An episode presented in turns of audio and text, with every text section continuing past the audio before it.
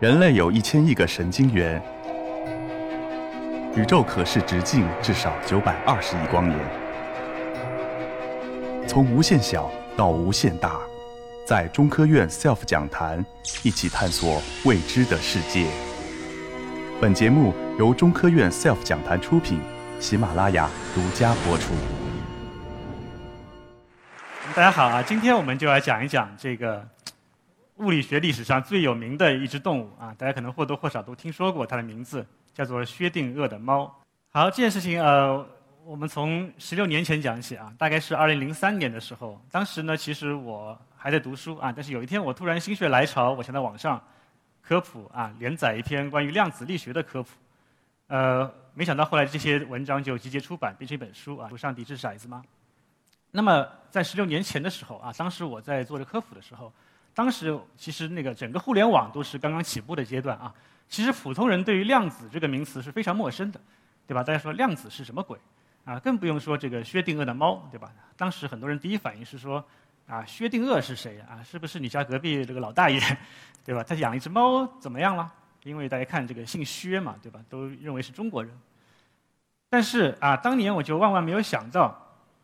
在接下来的十六年里面啊，量子这个词迅速的在大众中间普及开了，啊，到今天已经变成了一个非常流行和时髦的名词。当然，我没想到我这本书后来居然重印了九个版本啊，据说是中国的成人科普里面除了霍金的《时间简史》之外卖的最好的一本书。那么在今天啊，量子已经深入到我们每一个人的日常生活，包括各种的小说啊、动漫、电影、电视里面都在不断的借鉴量子的概念。今天。量子已经成为大众中间一个非常时髦和流行的名词，啊，我们跟朋友吹牛的时候，好像不扯几句量子，就显得不够高大上，是吧？那么当然了啊，那么借着这个量子的名头，有很多无良的商家在趁机推销一些产品，对吧？什么量子鞋垫呐，我们知道量子减肥啊，还有最近很火爆那个量子波动速读，对吧？大家都知道。所以一方面科普是好事儿啊，但是也要正确的科普，对吧？不要被忽悠了。那么，其实薛定谔的猫就是一个很典型的例子啊。我我想很多人可能都或多或少听过听过这个名词，但是其实我发现很多人对这个所谓薛定谔猫的问题是有一定误解的啊。包括网上有很多关于薛定谔猫的科普文章啊，也有很多是经过夸张的啊，包括甚至有一些误导的。其实很多人可能都不知道啊，如果把这个薛定谔猫这个问题单单拿出来说的话，其实在今天，哎，我们其实已经有了啊对这个问题的答案，但可能还很多人不知道啊。所以今天我们就来呃稍微详细的讲一讲啊这只著名的啊又死又活的猫。那么在讲之前呢，我们就简单的来回顾一下薛定谔的猫到底是个什么问题啊？那么首先我们就讲讲量子论里面一个非常有意思的概念，叫做量子叠加态。那比方说啊，如果我扔一扔一枚硬币啊，然后我把这硬币抓在手里面，那么我现在不去看它啊，那么在我没有看这枚硬币的时候，这枚硬币是什么状态呢？对吧？在传统的经典的物理学看来，这枚硬币它一定是有一个确定的状态啊。虽然我没有去看它，它一定是要么是正面，要么是反面，对吧？或者说它是正面或者反面。但是量子论就不一样啊。量子论它很有意思，它认为在我们没有看这枚硬币的时候，这枚硬币处在一个什么状态？它处在正面加反面的一个状态啊，叫做量子叠加态。在不那么严格的意义上，你可以把它想象成这枚硬币在我没有看它的时候是又是正面又是反面，哎。所以量子叠加态在量子论里面是一个非常普遍的一个状态啊。比方说，如果我们现在问一个电子啊，我们一个问一个电子在哪里，我们通常把电子想象成一个小球，对吧？但是如果它是一个普通的小球，比如说一个篮球，那么它一定会有一个确定的位置。比方说，一个篮球，它要么在这里，要么在这里，对吧？它不能同时在两个地方。但是同样啊，量子论认为，一个电子如果没有观察的时候，它很可能处在一个叠加态。换句话说，它可能处在 A 点加 B 点的这样一个状态。大家听起来觉得可能很奇怪，为什么一个电子会又在这里又在这里？但是如果我换一个问题，哎，可能你觉得没有那么奇怪啊。如果我们不问说电子在哪里，我换一个问题，我问我的声音在哪里？啊，你们怎么回答？我的声音在哪里？很明显，既然我在这里说话，你们所有人都可以听见我的声音，那么很明显，我的声音肯定是既在这里又在这里又在这里，对吧？但是为什么我这样说你们觉得不奇怪？因为我的声音是什么？我的声音是一种波波动，对吧？声波嘛。那么作为一种波，它必然可以充斥着整个空间，对吧？在你们每一个人耳边，所以它处在一种空间叠加的状态。那么其实量子论为什么说电子既在这里又在那里？同样的道理，因为在量子论看来很简单，任何的东西啊，不管是电子也好、光子也好、原子也好，所有的粒子，它都认为在某种程度上，同时也是一个波，啊，这叫做波粒二象性。我们看看这个是著名的薛定谔方程啊，看不懂没关系，我就告诉你，薛定谔方程是什么意思呢？就是说量子论认为任何粒子都应该严格的按照薛定谔方程来运动，啊，那么薛定谔方程描述了什么东西？它描述的就是一个波动，啊，所以也叫做薛定谔波动方程。啊，顺便说一句，这位就是薛定谔，是著名的奥地利的物理学家、量子力学的创始人，啊，不是我家隔壁老大爷。那么为什么会有这个薛定谔方程？那很简单，它是从实验中总结出来的。比方说，我们看一看著名的双缝干涉实验啊，如果把一束光通过开着两道狭缝的面板投到后面的投影屏上面，会出现什么情况呢？它会出现一明一暗、一明一暗的条纹，啊，叫做双缝干涉条纹。那么这很明显就是波动的一个性质体现。我们知道光是一种电磁波，对吧？然后我们就发现，哎，如果把电子啊，同样我把一个电子也同样的打向这个开双缝的面板，然后投到后面投影屏上，它会出现什么形状呢？一样的，大家发现后来电子通过双缝之后，也同样出现这个一明一暗的条纹，啊，说明电子也有波动的性质。但是你说电子是个波，电子又不是一个一般的波啊，它跟我的声波还不一样。我的声波你们确确实实同时都可以听到，对吧？但是如果我们去观测一个电子，哎，你就从来不会看到它同时出现在两个地方。如果你真的去看一个电子，它就像一个粒子一样，它有个确定的位置。但是你不看它的时候啊，你让它通过双缝，它就表现像一个波。所以这怎么解释呢？就有一帮当时创立量子力学的创始人啊，他们就想出了一个解释。他们认为什么呢？他说电子是个波，但是它不是一般的波啊，它是一种什么叫做概率波。什么叫概率波呢？换句话说，就是说电子它这个波不是一个实体啊，它是它出现的各种可能性的一个叠加，这些叠加加起来像一个波的样子。啊，换句话说，当我们不看电子的时候，电子长得像一个波的模样啊，它像一个各种概率的叠加。但是呢，如果我们去观测它，啊，一看它的时候，哎，这个波就所谓坍缩了啊，电子就会出现在某一个地方。比方说，哎，它出现在这里，啊，如果我们不去看的时候，它又变成个概率波。让我们再一看，哎，它又出现在另外一个地方，出现在哪里？这是随机的，我们不知道它会出哪里。它的可能性大小呢，就是根据这个波的强度来分布的。这就是当年啊，创立量子力学的一帮人对这个量子的那种解释啊，因为那帮人基本上都在丹麦的哥本哈根研究所，所以也叫做哥本哈根解释。那这种解释大家听起来是不是觉得有点奇怪？对不对？啊，电子我不看的时候就是个概率波，什么都不是；我一看它，它就随机的出现在某个地方。啊，不要说你们觉得奇怪，当年很多的著名的科学家也觉得非常奇怪，不能接受。最著名两位啊，一位是爱因斯坦，一位就是薛定谔，这两位就是当年的都是量子力学本身的创始人之一。他们就觉得这种哥本哈根解释非常奇怪，对吧？是荒谬的。所以爱因斯坦当时就说了一句名言，说啊，那么照你这个逻辑，如果我们不看月亮的时候，难道月亮就不在那里吗？对吧？因为月亮同样它也是由原子分子构成的呀。如果你量子论说啊，这个任何粒子在不看它之，在没有看它的时候，它是一个概率波，那么就说明我们没有看月亮的时候，月亮也是概率波喽，对吧？你一看才知道它在那里。所以当时就爱因斯坦就和当时这个哥本哈根学派展开了一场科学史上最著名的一场论战，就是关于量子论的本质。那么当然，薛定谔也是站在爱因斯坦那一边的啊，他就认为啊，虽然这个薛定谔方程是我提出来的，但是我认为你们对我这个解释啊，所谓的概率解释是不对的。对吧？所以薛定谔就很赞同爱因斯坦的这个想法。那么，包括他本人呢，后来啊，他也想出了一个例子啊，同样来质疑这个是哥本哈根这帮人啊。那么，这就是大名鼎鼎的所谓的薛定谔的猫，对吧？薛定谔的猫什么意思？薛定谔说啊，假设有一个粒子，很小的粒子，对吧？我们假设它是个硬币好了，对吧？那么这个硬币抛一下，它可能有正面和反面两种状态。好，薛定谔说，既然你们认为啊，按照你们量子论的这个解释。你说我在没有看这个硬币的时候，这个硬币是正面和反面的叠加，对吧？它又是正面又是反面。那么，薛定谔说啊，你说这个硬币它是个量子，它粒子太小了，我不知道，看不见，所以我也不知道你们说的是对还是不对。但是呢，我有种办法啊，如果你们说的是对的，假设这个硬币确实是正面和反面的叠加，那我怎么办呢？我现在把它放在一个箱子里面，啊，这个箱子里面有一套连锁装置。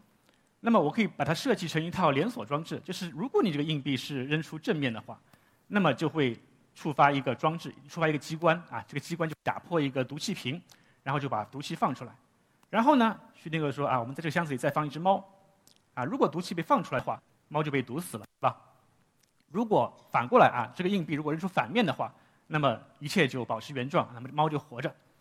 好，训练就问了，他说啊，如果这个箱子是不透明的，对吧？我们在外面，那么在我们没有打开箱子看之前，请问这个猫是什么状态呢？很明显啊，如果你说这个这个粒子它的硬币它是正面加反面的叠加态，那么同样逻辑，我们马上就可以知道这个猫应该是什么状态，对吧？那么猫必然它是一个活猫和死猫的叠加态，对吧？这个是很正常的逻辑推导吗？所以薛定谔就说了：好，你说这个粒子啊，这个量子硬币是叠加态，它太小啊，我看不见，我也不知道你说的是对是错。但是猫我是知道，对吧？猫是一个宏观物体，猫是一个我看得见也摸得着的东西。那么我们从日常经验就知道，对吧？一只猫它不可能是活猫和死猫的叠加，它不可能是又死又活的嘛，对吧？所以很明显，既然没有又死又活的猫，反过来就可以证明说，你说微观上有粒子的叠加态，这也是不成立的，啊，所以这是薛定谔猫的本意啊，他提出来为了讽刺当年的那个量子力学的哥本哈根解释，他说，既然没有猫的叠加态，那反过来就证明也没有粒子叠加态，对吧？这是一个反证法。那么，但是啊，这个薛定谔猫当时提出来是一九三五年，是八十多年前了啊。但是呢，在后面量子力学又发展了八十多年，我们做了越来越多的实验，越来越多的证据就表明呢，其实在微观层面上确实存在着量子叠加态，啊，但是也很明显，我们还是从来没有在生活里看到一只又死又活的猫，对吧？所以这就变成了一个薛定谔猫带来的一个难题，就是说，如果在微观层面上确实存在着量子叠加态。那么这种叠加态为什么没有被放大到宏观层面呢？啊，请记住，这就是薛定谔猫它本质上的一个问题啊。他问为什么微观上的叠加不能被放大到宏观？那么，正如我开头说了啊，关于这个问题，其实我们现在基本上是有了答案的。这个答案是什么呢？它的名字叫做量子退相干啊，不知道有没有大家听说过？那么下面我们就讲讲什么叫做量子退相干啊。但是在讲退相干之前，我们先来讲一讲量子论里面一个另外一个神奇的属性，叫做量子纠缠。啊，这个这个量子纠缠前几年也很火，对吧？据说这个名词特别文艺啊，受到文艺青年的追捧。啊，大家说现在我表白的时候不说我爱你，对吧？说我们两个人之间发生了量子纠缠。那么真正的量子纠缠是什么意思呢？其实也不神秘，很简单啊。比方说，我们还是拿这个男生女生来举例，如果有一男一女，对吧？那么假设他们每天穿的衣服可以随机选择颜色啊，假设是有蓝色和绿色，那么男生可以选蓝色或者绿色，女生也同样啊。那么如果这个男生跟女生之间他没有关系，他们两个本来是互相独立的话，那么很显然很显然他们穿衣服的颜色也是互相独立的，对吧？简单排列组合我们就知道，本来应该有四种可能性。那么什么是量子纠缠呢？哎，比方说啊，他们谈恋爱了，对吧？那么他们就纠缠在一起了。那么就变成一对之后呢，他们就说，哎呀。现在开始，我们衣服就不能随便乱穿了啊！我们一定要穿情侣装，就是说你穿什么颜色，我也穿什么颜色。那么这样一来，他们纠缠在一起之后，很显然啊，他们的穿衣服的可能性就只剩两种，那么要么都是蓝色，要么都是绿色。那么这个就是纠缠态啊，在量子论里面，这个就是指的所谓的量子纠缠。同样啊，我们回到薛定谔猫那个故事上面了。薛定谔猫本质上它就是一个量子纠缠的故事。啊，其实其实很简单，一个硬币，我们说它有可能是两种状态，对吧？要么是正面，要么是反面。猫啊，我们也设定它两种状态，要么是活猫，要么是死猫。那么如果这个硬币跟猫没有关系啊，它们之间互相独立的话，本来也应该是排列组合四种可能性，对吧？但是当我们把这个猫放到箱子里去之后，因为我们设定了有套连锁装置嘛，那么很明显就发现它们之间产生了纠缠状态，对吧？它们只剩下两种可能性：如果硬币扔出正面，猫就死了。如果硬币扔出反面，猫就活了，对吧？纠缠了嘛。所以这个时候，在量子论看来，什么叫做纠缠啊？纠缠就是两个系统变成了一个整体，它们的状态不再是互相独立的，而是一个整体来看待。所以什么叫纠缠呢？如果两个系统之间发生了交互作用啊，产生了相互作用，它们的状态被关联在一起了，这个就叫做量子纠缠啊，量子纠缠态。好，但是跟刚才那个男生女生纠缠有点非常大的不同啊。猫有什么不一样？刚才我们说的那个男生女生纠缠，它是一个人跟一个人的纠缠，对吧？一对一的纠缠。那么关键在于，猫跟一个粒子发生纠缠之后，那么猫它不是一个粒子，它是一个很大的东西，对吧？它是一个宏观物体。那么组成一个猫的，它身上有 n 个粒子。啊，有多少粒子？我们粗略估计可能有一千亿亿亿个粒子。换句话说，现在是什么东西在纠缠在一起？它不是一个粒子跟一个粒子的纠缠，而是一个粒子跟一大堆粒子的纠缠，对吧？这个粒子跟整个猫啊，整个一堆粒子的整体状态纠缠在一起了。在量子论里面呢，量子纠缠很奇怪啊。如果最大纠缠的话，它只能是一对一。换句话说，如果一个粒子跟你最大纠缠之后呢，它就不能跟第三个粒子再纠缠在一起了啊。这叫做一夫一妻制。那么关键是这个猫啊，作为一只猫来说。虽然我作为一个整体跟你一个粒子纠缠了，但是我身上有很多很多个粒子啊，对不对？你不能阻止我身上的每一个单独的粒子再继续跟外界发生各种纠缠。我们刚才说了，纠缠是什么？纠缠就是发生相互作用啊。一只猫关在箱子里面，对吧？虽然它关在箱子里面，但是除非你这个箱子是一个异次元空间，否则猫仍然不可避免的要跟外部的环境发生作用，对吧？猫要呼吸，对吧？猫放出热量，猫在这个引力场里面，猫接受宇宙微波背景的辐射，所有这一切。都说明这个猫身上粒子在跟外部的环境发生越来越多的纠缠。量子纠缠是一个很神奇的现象啊，就是说，如果一旦纠缠建立之后，哪怕你相隔再远啊，哪怕你个粒子飞到宇宙的尽头，我们人之间我们之间仍然可以保持着纠缠。所以我们看一看啊，这个猫跟粒子纠缠之后，它身上的各个粒子仍然不停的和外界继续产生纠缠。所以在放薛定谔猫箱子里面，当时发生了什么事情？我们可以看一下。首先啊，当把猫放进去之后，猫跟原来那个粒子纠缠在一起了，它们变成一个整体系统，对吧？然后呢，在很短的时间里面，啊，这个猫身上的粒子继续和外部的环境发生各种纠缠，这个纠缠可以传递哦，它传递很快，在很短很短的时间里面，这些纠缠可以弥漫到宇宙的尽头。换句话说，这个猫它很快就跟整个宇宙环境都纠缠在一起了，啊，它是不可分割的一个整体。我们说建立纠缠之后，它们就是个整体。我们古代中国有句话叫做“天人合一”，对吧？这个时候它就是天猫合一啊，天猫。好，那么现在关键来，现在关键来了啊，就是当我们打开箱子看这个猫的时候，发生了什么事情？很明显啊，因为我们也是这个宇宙环境的一部分，对吧？我们是这个肉眼凡胎啊，我们是个凡人，所以当我们打开箱子看猫的时候，我们看到的是什么？对不起，你看到不是一只完整的猫，你看到的是什么？你看到的是一只剃光了毛的猫。什么叫剃光了毛的猫？那个毛不是真的毛啊，就是说你是只看到那个猫本身，但是呢，你是看不到这个猫跟整个宇宙的各种纠缠的，对吧？除非你观察到了整个宇宙的信息，不然的话呢，你是把这些所有的信息都忽略掉了，你只看这个猫本身。那么在这种情况下，对吧？我一看这个猫，我只看到这个猫本身，但是我忽略了所有它跟环境的纠缠信息。在这种情况下会发生什么？哎，这就是量子退相干登场的时候啊。退相干就告诉我们一件事情，什么事情呢？当你观测一个系统的时候，如果你忽略了这个系统跟所有环境的纠缠信息之后，啊，那么这个系统的叠加性就会迅速的消失，它就会退化成我们叫的经典概率的情况。这就是为什么我们看不到一只又死又活的猫。当然你要问了，为什么这东西啊？本质上来说，退相干它是一个可以被严格证明的数学理论啊，它是经过数学推导可以证明的。当然，今天我们就不谈数学啊，我们就举个简单的打比方呃来比喻。你可以把量子的叠加态看成一滴墨水啊，本来它在一个小小粒子上面对吧？它是一滴墨水。当把这个粒子跟这个猫纠缠在一起之后，就相当于把这个墨水放到了一个杯子里面，猫就是个杯子。那么很快呢，这个叠加态就变成了整个系统的叠加态，对吧？相当于这个墨水就混合到整个杯子里面去了。但是我们刚才说了，猫是一个很大的物体嘛，对吧？它不可避免的要跟周围环境继续发生作用。所以你可以想象，这个杯子它其实不是密封的啊，它是浑身是洞的一个杯子，而且呢，这个杯子是放在一个汪洋大海里面的。所以呢，在很短很短的时间里面发生了什么事情？就是这一杯墨水迅速的跟周围的海水发生了均匀混合，啊，这滴墨水很快的被稀释到整个大海里面去了。